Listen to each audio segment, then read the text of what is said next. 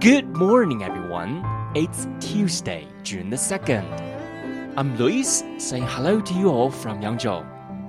大家周二早上好，今天是六月二号，我是 Luis，在扬州给大家晨读。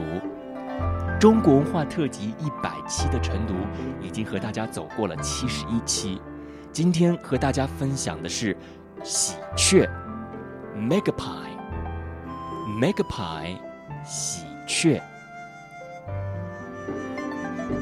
The magpie, 喜鹊 is a lucky bird in China. Chinese traditions say that the chirp of 喜鹊 can bring good luck to people.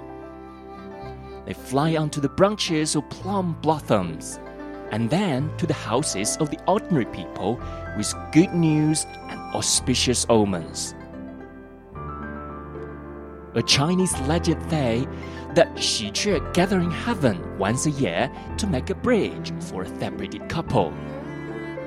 When they gather and form a bridge across a galaxy, the separated couple can meet each other on the bridge. Xi are kind-hearted messengers. People love Xi for their affability. There is a saying that good deeds come with a warble of 喜鹊. That's all about this morning's reading. Thanks for listening.